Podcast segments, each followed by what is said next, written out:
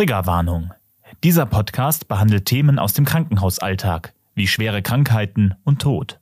Falls dir diese Themen schwerfallen, höre dir den Podcast besser nicht an oder nur gemeinsam mit einer Vertrauensperson. Wenn wir alle ewig leben würden, würden wir, ich weiß nicht, wahrscheinlich das alles nicht mehr so schätzen. Und ich schätze das Leben sehr und bin mir sehr bewusst, wie mein Körper funktioniert und dass ich mich um den kümmern darf, damit er noch lange funktioniert, damit ich lange was von meinem Leben habe. Hallo und herzlich willkommen zur dritten Folge der stationären Aufnahme, dem Podcast von Doktari. Schön, dass Sie wieder mit dabei sind und mit mir in den spannenden Arbeitsalltag von Pflegekräften, Ärzten und Ärztinnen eintauchen. Mein Name ist Nils Zeitzinger und ich freue mich auf ein Gespräch mit Michaela Weber. Wir haben heute viel zu besprechen, denn heute geht es um die Pflege. Laut der Agentur für Arbeit waren im vergangenen Jahr 1,7 Millionen Pflegekräfte in Deutschland beschäftigt, was zwar offenbar zu wenig ist, aber im Vergleich zu den Vorjahren dennoch einen enormen Anstieg bedeutet. Wir haben also einen extrem wachsenden Bedarf an Pflegekräften. Einen deutlichen Trend nach oben gibt es auch im Bereich der Zeitarbeit und Teilzeit. Möglicherweise ist das ein Weg, dem Fachkräftemangel entgegenzuwirken. Wir werden es mit unserer Gästin erörtern. Sie selbst ist seit einem Jahr in Zeitarbeit für Doktari tätig und hat bereits viele Jahre als Pflegerin auf der Intensivstation gearbeitet. Sie hat viel erlebt und kann uns einen Einblick geben in die Welt der Pflege, in die weniger schönen und die total schönen Seiten ihres Jobs. Und auch das teaser ich hier schon mal. Michaela hat auch parallel ein Coaching-Business aufgebaut. Also Sie merken, ich habe nicht zu viel versprochen. Es gibt viel zu bereden. Frau Michaela Weber, bitte ins Sprechzimmer Podcastaufnahme. hallo, hallo Nils. Hereinspaziert, hereinspaziert, Michaela. Schön, dass du da bist. Danke fürs Kommen. Danke, ich freue mich auch sehr, hier sein zu dürfen. Und ich freue mich auf unseren Austausch. Deshalb legen wir direkt mit unserer Anamnese los. Ich stelle dir fünf kurze Fragen mit der Bitte um fünf kurze Antworten. Bist du bereit, Michaela? Alles klar. Yes. Wunderbar. Dann Ja. verrate uns doch bitte, was wolltest du werden, als du klein warst? Krankenschwester. Krankenschwester. Ach, guck an. Na, das ist ja ganz gut aufgegangen, der Plan, muss man sagen. Ja, Krankenschwester oder Schreinerin.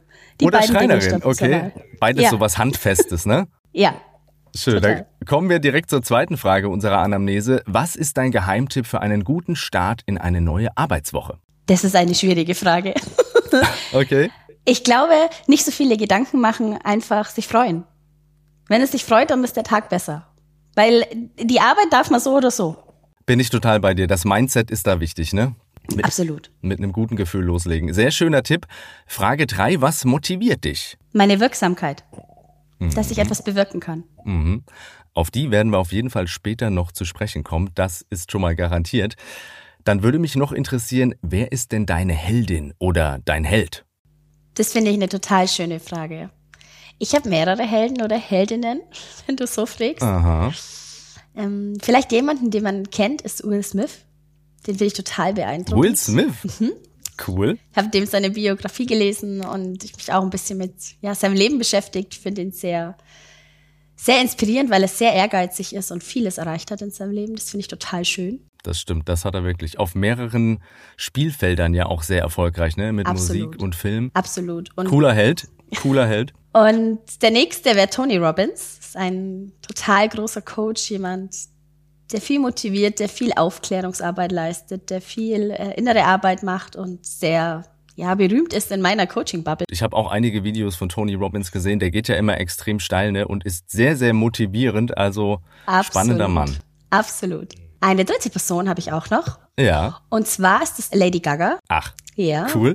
Finde ich nämlich auch eine richtig coole Persönlichkeit. Mhm. Und was hast du dir bei Lady Gaga da so rausgepickt? Die ist ja sehr krank auch. Also die hat chronische Krankheiten. Und ist trotzdem, macht sie ihr Ding. Die lässt sich davon nicht unterkriegen. Die nimmt sich ihre Zeit, wenn sie die braucht, aber macht trotzdem weiter. Und das finde ich total schön, dass sie ihren Weg geht, obwohl vielleicht viele sagen würden, also nee, unter den Umständen mache ich das nicht. Und das finde ich toll. Ja, schön. Dann haben wir Will Smith, Tony Robbins, Lady Gaga, also sehr, sehr prominente Helden, die du dir da Ja. rausgesucht hast. Ja, Hast du noch einen im Petto? ja, mein Ehemann. Ach, cool. Ja, den, das ist einfach jemand, von dem ich jeden Tag selber so viel lernen kann, weil der bewegt sich gar nicht so in meinen Gebieten, der ist nicht in der Pflege, der ist Polizist und arbeitet auch überhaupt nicht mit Coaching-Inhalten oder ja, beschäftigt sich damit nicht. Aber der macht ziemlich viel, ziemlich richtig, finde ich. Und ist so ein bisschen mein Ausgleich. Schön. Und das, soll, das solltest du ihm unbedingt sagen, dass du ihn in einer Reihe mit Will Smith, Tony Robbins und Lady Gaga genannt hast. auf derselben Ebene. Da wird er sich freuen. Ja, ja. Sein Ego auch. Schauen wir mal. Dann hätte ich noch eine Frage in unserer Anamnese, Michaela. Wofür ja. bist du denn bei deinen Kolleginnen und Kollegen im Krankenhaus berühmt oder sagen wir bekannt? Dass ich immer am Rumwurscheln bin am Patienten. Dass ich ganz häufig die Arbeit suche und gar nicht so richtig mal Ruhe geben kann. ja. Also wenn ich in der Arbeit Power, bin, ne? mag ich's. Und dann mag ich da auch was ja. tun und dann, ähm, ja, bin ich da auch präsent. Absolut. Das finde ich schön. Hohes Energielevel finde ich sehr, sehr ansprechend. Vielen, vielen Dank, Michaela. Das war sie auch schon, unsere Anamnese, unsere Schnellfragerunde. Und jetzt gehen wir ein bisschen mehr ins Detail. Denn wir sind gespannt auf deine Geschichte. Ja. Wir fangen mal vorne an. Wie lange bist du denn schon Pflegerin und wie kam es dazu? Ich habe mit 16 die Ausbildung gemacht und bin seit ich 19 bin quasi examiniert. Und es sind jetzt schon fast 14 Jahre. Also unglaublich ist ja schon mein halbes Leben. Wahnsinn, Wahnsinn. Und das ist doch bestimmt herausfordernd, in dem Alter, in diesem Beruf zu starten, oder? Absolut. Ich ähm, wusste auch nicht so wirklich, auf was ich mich da einlasse und habe im ersten paar Jahren auch ziemlich gekämpft mit der Fülle an Dingen, die da passiert, die normalerweise hinter verschlossener Krankenhaustür passieren, das man ja nie mitbekommt. Ja, so wie wir alle. Ich war da ziemlich schnell selbstständig, bin ausgezogen ins Wohnheim, bin auch tatsächlich mit 16 ausgezogen und das war natürlich, also zurückblickend, du hattest eine wundervolle Zeit. Ganz, ganz toll. Schön. Und was hat dich da besonders, sagen wir mal, beeindruckt, vielleicht positiv oder auch negativ, so in der Anfangszeit? Was manche Pfleger und Pflegerinnen alles leisten und es hat teilweise seit 20, 30 Jahren, wo ich mir dachte, Wahnsinn. Und negativ, wie viel Stress das eigentlich auch ist wie viel da auch zu leisten ist auf der anderen Seite und wie anstrengend das ist, zehn Tage am Stück zu arbeiten. Das glaube ich sofort und ja auch in einem durchaus fordernden Beruf, sowohl körperlich als ja auch dann sicherlich psychisch. Absolut. Mir ist da was passiert, das kann ich mal teilen, wenn du möchtest. Mhm, gerne. Das war echt eine schräge Erfahrung. Ich musste Essen austeilen. Und die haben zu mir gesagt, Michaela, zweiter Tag, zweiter Tag auf Station. Schaut auf das Tablett, da steht die Nummer drauf und dann gibst du es dem Patienten. Ja, okay. Mhm. Gehe ich in das Zimmer und dachte mir, oh mein Gott, oh, oh mein Gott, das, irgendwas stimmt hier ganz und gar nicht. Gehe wieder raus, wie versteinert, mit meinem Tablett und sag, dem Patienten geht's nicht gut. Und dann sagt mein Kollege lächelnd, Michaela, der Patient ist gerade verstorben, der braucht nichts mehr zum Essen. Das ist ja ein Schock, ne? Absolut. Ich weiß nicht, ob du vorher jetzt äh, schon einen Nein. toten Menschen gesehen hast, aber wie bist du damit umgegangen? Der Mensch war auch sehr alt und das hat, der hat schon friedlich ausgesehen. Also das war jetzt mhm. kein schlimmer Anblick, aber für mich war das so neu. Und ich habe dann mit den Kollegen versucht zu sprechen, die waren aber sehr im Stress. Ich habe das dann daheim besprochen, tatsächlich mit meiner Mutter. Also ich bin nach Hause und habe es erzählt. Und irgendwie war das dann auch okay. Aber ich war natürlich trotzdem total schockiert dass sowas ja, passiert. Glaube ich sofort. Das finde ich auch so spannend bei euch ja in der Pflege. Man ist ja so intensiv mit Menschen zusammen, in so Extremsituationen teilweise auch. Also ich kann mir vorstellen, da erlebt man über die Jahre wahnsinnig viel und viele solcher Geschichten. Was hast du noch so für prägende Momente, wo du sagst, also das hat mich wirklich nachhaltig beeindruckt? Es gab mal einen Patienten, der hat so eine Atemmaske gebraucht zum Atmen. Und der hat dann immer wieder mal so eine Panikattacke gehabt und ich hatte den betreuten Nachtdienst. Ja, war halt viel da für ihn und irgendwie hatten wir eine gute ja, Verbindung. Und man lernt schon in dem Beruf, sich abzugrenzen, auch professionell, damit man nicht jede Geschichte mit nach Hause nimmt. Aber diese Geschichte, ich, die ist schon jahrelang her, aber irgendwie lässt sie mich nicht los. Das, der hat dann in der Früh beschlossen, hat er gesagt, Michaela, komm mal her. Ich habe so ein schönes Leben gehabt. Der war noch nicht alt, der war um die 60. Ich habe noch mal heiraten dürfen, nachdem ich meine erste Frau verloren habe.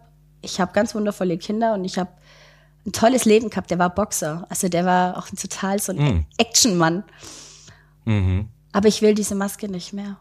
Und ich gehe heute nach Hause. Mhm. Und da habe ich gewusst, dass der Patient das nicht überleben wird.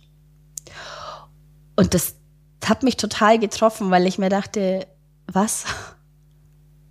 Das ist jetzt gerade irgendwie so, so selbstbewusst und selbstbestimmt und so schön, dass er das machen durfte, auch dass es geht. Und zum anderen war das für mich so, ich mir dachte, Wahnsinn, jetzt wird er daran sterben, weil er halt irgendwann nicht mehr genug Luft bekommt.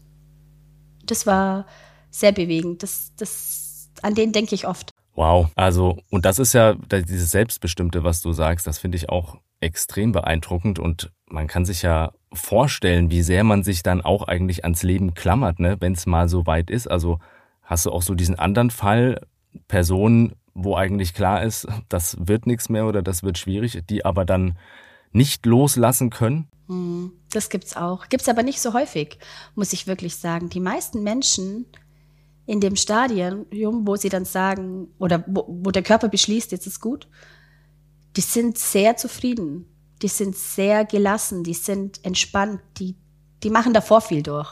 Und manche Menschen warten, bis alle da waren, um zu gehen. Also die liegen im Koma oder die sind gar nicht mehr so richtig ansprechbar, aber wenn da nicht das letzte Kind und der Sohn da war, auch wenn die verstritten waren, dann gehen die nicht. Und dann war derjenige da und dann können die gehen. Das ist total schön. Wahnsinn. Ja, dann kann man vielleicht loslassen, ne? Ja, weil, weil man halt noch was zum Klären hat. Hm. Sage ich immer zu meinen Angehörigen. Sage ich immer, erzählen Sie, was Sie auf dem Herzen haben. Ich gehe raus, reden Sie. Jetzt ist Ihre Chance, Dinge zu klären, die wichtig sind. Das ist ein sehr guter Ratschlag, tatsächlich. Hast du denn noch weitere, ich sag mal, Lektionen fürs Leben für dich gelernt? Also über Menschen oder weiß nicht, nutze deine Zeit, carpe diem, wie auch immer. Ich will jetzt nicht mit Kalendersprüchen anfangen, aber was hast du da sonst noch für dich mitgenommen? Dass ich keine Angst habe vor dem Sterben und dass das das Leben wertvoll macht. Weil das macht das Leben endlich und dadurch ist es so einzigartig. Wenn wir alle ewig leben würden, würden wir, ich weiß nicht, wahrscheinlich das alles nicht mehr so schätzen. Und ich schätze das Leben sehr und bin mir sehr bewusst, wie mein Körper funktioniert und dass ich mich um den kümmern darf, damit er noch lange funktioniert, damit ich lange was von meinem Leben habe. Ich kann mir vorstellen, bei dem, was dich da jeden Tag umgibt, ist der Tod wahrscheinlich ein, ja, leider ständiger Begleiter. Gibt es da noch andere Begebenheiten, wo du sagst, die haben mich irgendwie bewegt, die würde ich auch teilen? Ich habe ja vorhin auch mal gesagt, dass es nicht so oft vorkommt, dass Menschen kämpfen. Aber bei einer Situation, wo ich mich erinnern kann, das war ziemlich extrem. Das war ein sehr alter Mann, der war vielleicht so 88, 89, war sehr krank und der durfte sterben und der konnte nicht. Also der, der hat richtig geweint und richtig, der war richtig verzweifelt und hat auch ab und zu, das, das erlebe ich sehr häufig, dass dann, auch, auch wenn die Menschen sehr alt sind, nochmal nach ihren Eltern fragen. Und der hat dann immer gesagt, Mama, Mama. Und das war schwer. Ich bin dann in das Zimmer und es war Nacht, der Nachtdienst, ich war so müde. Und dann habe ich mich neben dem Patienten gesessen und habe den Patienten einfach ja im Arm gehalten und habe gewartet mit ihm, bis es für ihn okay ist. Ähm, und da habe ich mir gedacht, wahnsinnig, ich weiß ja gar nicht, was du erlebt hast. Ich weiß auch nicht, warum du das jetzt gerade alles erlebst. Aber ich bin da, weil äh, das ist so ein Grundsatz von mir, dass sollte es mir möglich sein, und das versuche ich, ja, so gut es geht immer zu machen, dass die Patienten nicht alleine gehen müssen. Dass jemand da ist. Auch in so einer Situation. Boah. Wahnsinn, da geht's mir, das geht mir richtig unter die Haut, Michaela. Mhm. Finde ich aber auch total schön, dass du das eben so siehst und da merkt man eben, dass das für dich jetzt nicht hier nur ein Job, ein Broterwerb ist, sondern dass du da so eine Leidenschaft in deinen Job steckst. Also Hut ab dafür. Danke. Ich kann mir vorstellen, ja, du tauschst dich ja viel auch dann wahrscheinlich mit Patienten aus. Gibt so Sachen, wo du sagst, da habe ich richtig was gelernt von den Patienten, da habe ich richtig was mitgenommen. Ich mache das total gern, dass ich diese Menschen frage, was sie im Leben so erlebt haben oder was auf was sie so zurückblicken. Und da hatte ich jetzt auch tatsächlich noch nicht ganz so lange her einen Patienten, dem habe ich auch diese Frage gestellt, was machen Sie eigentlich besonders gern oder was haben Sie denn beruflich gemacht und was haben Sie so gern daran gehabt? Weil ältere Menschen haben ja auch total besondere Berufe. Also die gibt's ja teilweise gar nicht mehr. Und dann hat er gesagt, ja, das stimmt. hat er gelacht und hat gesagt, weißt Michaela, Ich war auf der ganzen Welt unterwegs. Bei mir gab es den ganzen Schnickschnack mit Internet nicht. Ich war einfach auf Reisen, weil um Kundenbeziehungen aufzubauen, muss man die sehen. Also bin ich überall hingeflogen. Ich war auf der ganzen Welt. Und das hat mich total begeistert, weil ich mir dachte, Wahnsinn. Dann habe ich gesagt, ja, und was war Ihr Lieblingsland oder Ort? Und dann hat er gesagt, das war die Antarktis. Sag ich, ach so. Das wäre jetzt auch mein nächstes Ziel. Und dann hat er gesagt, Das Wetter ist da so gut, Ja. oder warum, warum die Antarktis? Und dann hat er total so weißt, mit so einem glitzernden Augen das erzählt und war total in seiner Vergangenheit und so glücklich. Und hat er gesagt, das war so schön. Aber Michaela, Pinguine stinken. Die stinken so sehr. Schön. Und da mussten wir so lachen. Und das war dann so ein Running Gag, der war mehrmals auf Station. Und dann habe ich immer gesagt, wie geht's den Pinguinen? hat er gesagt, na, ich glaube gut, Schön. aber die stinken immer noch. Ja. das ist schön, so Momente Voll zu schön. genießen und Voll sowas schön. zu lernen, dass so Kleinigkeiten den Menschen in Erinnerung bleiben. Ja, Ja. ja. Am Ende sind es halt Menschen, die da sitzen, ne? Ja, Nicht Patienten und Patientinnen, sondern Menschen mit einer Geschichte und die haben viel erlebt und haben sich viele Gedanken auch gemacht, viel gefühlt. Und ich glaube, das kann nur schlau sein auch, ein bisschen dieses Wissen da anzuzapfen. ja, absolut. Absolut. Also kann ich nur empfehlen, mit dem Patienten zu sprechen. Das ist echt schön, was man da erfährt. Schön. Danke, dass du diese Geschichten mit uns geteilt hast, Michaela. Gerne. Was muss denn passieren, damit du nach einem Arbeitstag, sagen wir mal, beschwingt und glücklich nach Hause gehst? Wie würde so ein Tag laufen? Also so ein, ich sag mal, normaler, schöner Tag bei dir auf der Arbeit. Ein cooles Team. Wenn ein cooles Team da ist, dann ist völlig egal, wie viel los ist. Wenn die Menschen einigermaßen gut drauf sind und man Spaß hat, dann ist egal, wie die Hütte brennt, sage ich jetzt mal. Dann ist einfach ein cooler Tag. Und wie wäre so ein Tag, wo du sagst, ach, wäre ich mal lieber im Bett geblieben? Wenn alle nur schimpfen und nörgeln. Also es ist ganz klar das Umfeld und das kann ich mir in der Pflege natürlich nicht immer aussuchen. Ich kann meine Patienten ein Stück weit aufteilen, wo man sagt, okay, mit dem komme ich sehr gut zurecht, das möchte ich machen. Oder auf die Arbeit habe ich richtig Lust. Aber meine Kollegen kann ich mir ja nicht immer aussuchen. Und trotzdem ist es die Variable, die dann am Ende entscheidet, finde ich. Und wie es mir natürlich geht, ob der Tag insgesamt ein guter Tag ist oder nicht. Und Stichwort Kollegen bringt mich auf das Arbeitsmodell, für das du dich ja entschieden hast, die Zeitarbeit. Ja, Warum bist du denn in die Zeitarbeit gewechselt und wie bist du da auch auf Doktari aufmerksam geworden? Ich bin in die Zeitarbeit gewechselt vor rund einem Jahr. War eine schwere Entscheidung. Ich habe es mir nicht leicht gemacht, beziehungsweise habe ich am Anfang viele Vorteile gehabt. Vorurteile gegenüber Zeitarbeitlern, die sich Ach alle ja, nicht okay. bestätigt haben. es ist So, wirklich okay, ja. überhaupt nicht. Ähm, ja, es ist halt oft so ein, so ein Ding auch auf Station. Die haben bessere Konditionen und jetzt kommen die da nur und arbeiten so ein bisschen Dienst nach Vorschrift und ist manchmal nicht so leicht am Anfang, aber es war Mhm. die beste Entscheidung für mich, das zu tun und zu wechseln und A, mir mein Umfeld gezielt auszusuchen, also das Art des Einsatzortes und B, einfach bessere Konditionen für mich und mein Leben zu haben. Weil letztendlich ist es Arbeitszeit, Lebenszeit und die muss so gut wie möglich verbracht sein, sonst, weil die ist weg. Und das war demnach, bevor du dann in die Zeitarbeit gewechselt bist, nicht so gegeben? Also die Sachen, die du dir da gewünscht hast, also wie kann man sich da die Situation vorstellen? Ich habe in einem sehr großen Haus gearbeitet, sehr lange und da ist der Stress und das Drucklevel extrem hoch. Und ich war an dem Punkt, wo es mir einfach überhaupt nicht mehr gut gegangen ist. Also ich habe schon immer, habe ich ja jetzt am Anfang schon gesagt, so Typ viel machen, viel Energie, viel umsetzen.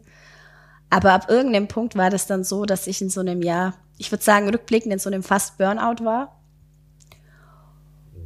Und äh, gezwungen war, endlich was zu tun. Das war ich, ich, ich habe schon vorher Anzeichen gehabt, aber ich habe mir das einfach ignoriert. Und dann war es endlich so weit, dass ich mir dachte, nee, also wenn ich jetzt nicht, wenn ich jetzt nicht was in meiner Situation ändere, dann kann ich vielleicht das gar nicht mehr machen, weil es mich einfach maximal frustriert oder überfordert und habe angefangen, an mir zu arbeiten und an meinen Möglichkeiten. Und letztendlich war eine der Entscheidungen auch Zeitarbeit. Und wie bist du auf Doktari dann gestoßen? Tatsächlich hatte ich ähm, Kollegen, die da schon gearbeitet hatten bei mir auf Station. Und was mich dann total ähm, erstmal so mitgenommen hat, war die Möglichkeit, dass es da eine App gibt, wo ich mir angucken kann, was bietet Doktari eigentlich an, Wo ist das Ganze? Wie lange wäre das? Was ist der ungefähre Verdienst? So dass ich das in meinem Tempo so maximal unsichtbar erstmal angucken kann, bevor ich dann tatsächlich sage, das mache ich. Und das hat mir total gut gefallen und habe mir mehrere Firmen angeguckt, aber keine hat mich da so abgeholt wie Doktari. Cool. Und ich muss da noch mal ganz direkt fragen, glaubst du, du wärst heute noch in der Pflege tätig, wenn du nicht in die Zeitarbeit gewechselt wärst? Nein. Also ich wäre nicht mehr tätig. Krass, ja, okay. Und dann kommen wir jetzt mal zur aktuellen Situation. Ich höre und lese immer überall, Deutschland braucht mehr Pflegerinnen und Pfleger. Nimmst du denn diesen Fachkräftemangel jetzt auch in deinem Berufsalltag wahr? Und wenn ja, wie? Ja, extrem. Also zum einen immer mehr Zeitarbeiter sind auf Station, das spricht ja dafür. Und zum anderen, man muss sich das so vorstellen, wenn jetzt bei uns im Team zwei Leute krank sind, dann ist es nicht so wie in der Wirtschaft, dass die Maschine stehen bleibt, die Unmenge Geld kostet, oder dass der Schreibtisch immer voller wird, das einen persönlich total stresst, sondern der Patient kann nicht versorgt werden. Das bedeutet, man muss mehr arbeiten. Ich arbeite quasi dann für zwei oder noch schlimmer oder kann einfach verschiedene Arbeiten nicht machen, die vielleicht wichtig wären. Und manchmal ist es gar nicht dieses stundenlange Hinarbeiten am Patienten, sondern einfach mal da zu sein, zuzuhören, präsent zu sein. Und ja, also ich merke den Fachkräftemangel seit Jahren sehr deutlich. Also wir brauchen mehr Pflegekräfte. Dann ja. machen wir doch mal kurz Wunschkonzert. Michaela, was brauchen wir denn noch? Also was sind abgesehen vom Fachkräftemangel aus deiner Sicht denn noch Probleme oder Herausforderungen bei den Pflegeberufen, die wir angehen sollten? Oder man kann es ja auch anders formulieren. Was würdest du dir wünschen an Veränderungen oder Verbesserungen? Hm. Das ist eine schöne Frage. Wenn ich mir das alles wünschen könnte, würde ich mir wünschen, dass wir bei den bestehenden Pflegekräften anfangen. Also nicht nur neue zu akquirieren, ja, aber bei den bestehenden anfangen, wertschätzender zu sein. Und das ist ja immer so ein bisschen so ein schwammiger Begriff, sagt man ja irgendwie auch immer. Aber ich finde, ganz konkret könnte das sein, ich will regelmäßig Gespräche mit meinem Vorgesetzten. Ich will regelmäßig Entwicklungsgespräche. Ich will, dass er mir zuhört, was ich denn noch machen kann. Wie kann ich mich weiter qualifizieren?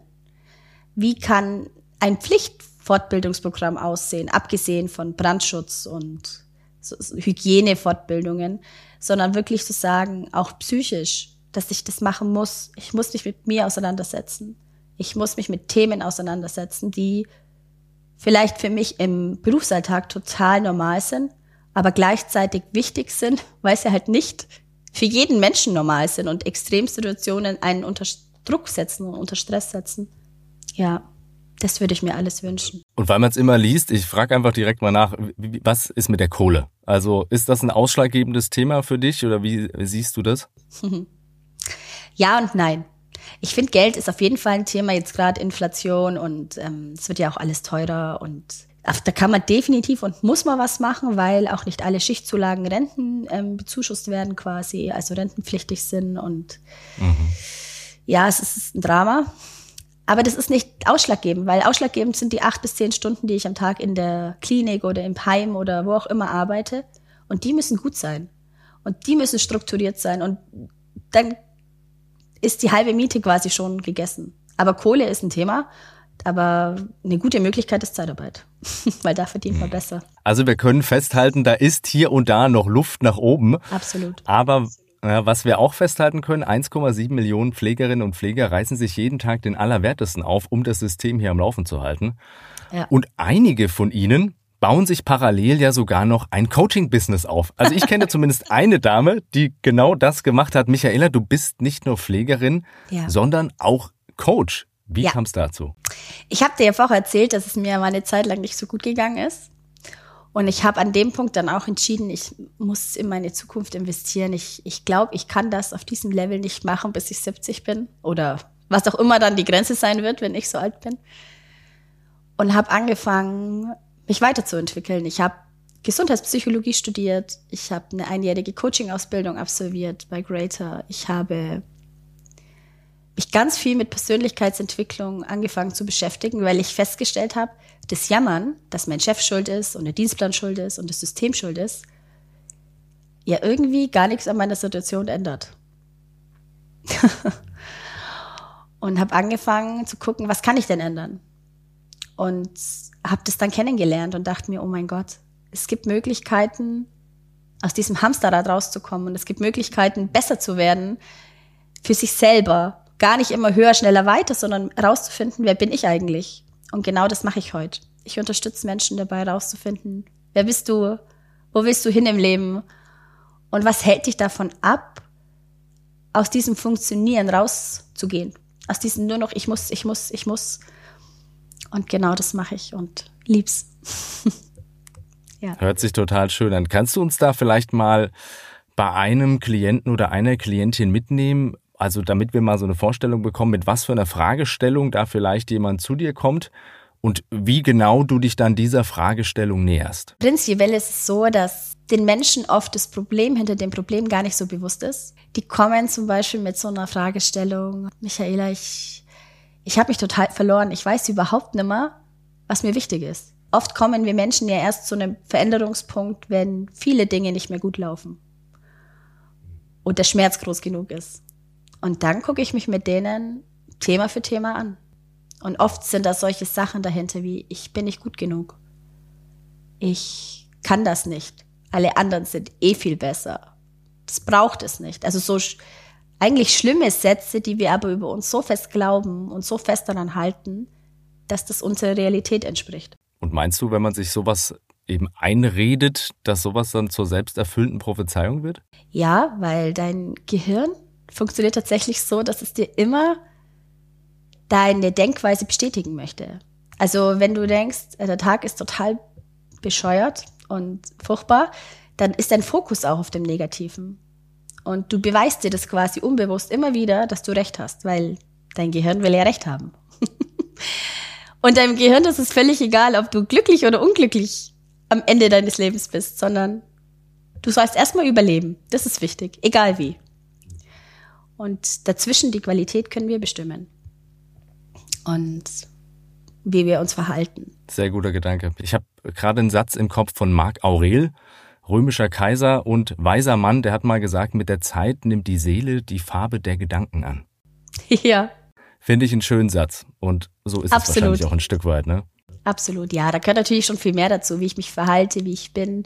Kenne ich mein Bedürfnis oder kommuniziere ich auch das, was ich wirklich möchte oder denke ich nur, dass die anderen das hell sehen müssen? Aber letztendlich kann man so viel tun und Coaching ist kein, kein Wunderheilmittel. Coaching ist eine Abkürzung. Ganz einfach. Total spannend, Michaela, was dich da alles so umtreibt. Und es ist Wahnsinn, was du halt dann alles machst. Also deswegen muss ich dich einfach nochmal fragen, wie bringst du das alles unter einen Hut? Also wie teilst du auch diese zwei Tätigkeiten auf, Pflegeberuf und Coaching? Und wie vereinbarst du das dann noch mit deinem Privatleben? ja, das klappt mal sehr gut und manchmal klappt es nicht ganz so gut. Also ich bin ja auch bloß ein Mensch. Ja, ähm, ich habe einen guten Chef, ich kann gut mit denen sprechen und meinen Dienstplan einfach auch ein bisschen so sortieren, dass ich auch am Stück mal zwei, drei Tage frei habe. Ich arbeite ja auch keine Vollzeit als Pflegekraft. Und dadurch geht es ganz gut. Ich habe aber schon auch lernen dürfen, dass ich nicht unendlich Energie habe und dass auch ich auf mich aufpassen darf, weil sonst kann ich auch keine nachhaltigen Ergebnisse für meine Kunden und meine Klienten generieren. Und was ist dann so dein Ausgleich bei all der Arbeit? Also hast du ein Hobby, dem du nachgehst oder chillst du dann einfach mal, um runterzukommen oder verbringst du Zeit mit den Liebsten? Also was machst du, wenn du nicht arbeitest, am liebsten? Ich bin gern für mich allein, auch ab und zu mal.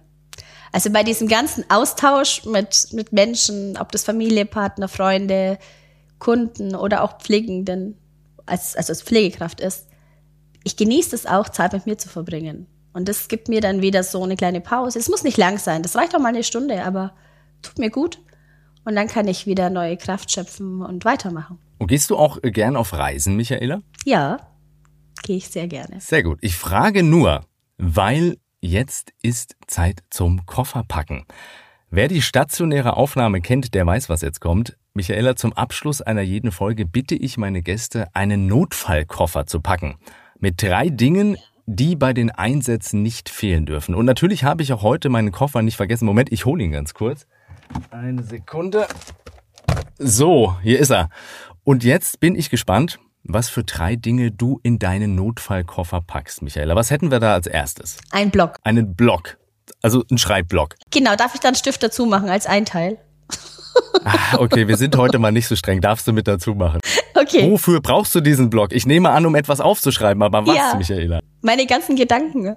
Ich brauche was, wo ich meine Gedanken festhalten kann, damit sie mir nicht ständig im Kopf rumschwirren. Ich schreibe mir gern auf, was so in meinem Kopf ist, was meine Ziele sind, wo ich hin möchte, wie mein Tag war. Das ist auf jeden Fall eine gute Übung, um sich so ein bisschen zu sortieren im Kopf. Ne? Wenn man es Ja. verschriftlichen muss, ist man ja gezwungen, die Gedanken ein bisschen zu ordnen. Absolut. Und man kann gut schlafen. Das ist ein cooler Einschlaftipp. Wenn man mal nicht schlafen kann, sich die Sachen einfach kurz notieren und dann es nochmal probieren. Das klappt ganz gut. Schön. Schöne Idee. Dann haben wir also schon das erste Must-Have für den Notfallkoffer. Was packst du denn noch ein? Ein etwas, was Musik machen kann.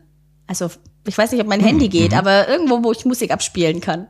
Das finde ich auch sehr gut. Da bin ich sofort mit dabei. Musik ist immer gut. Ja, absolut, das brauche ich. Und Nummer drei, was landet als drittes im Koffer? Ich glaube, ein richtig bequemes Kissen.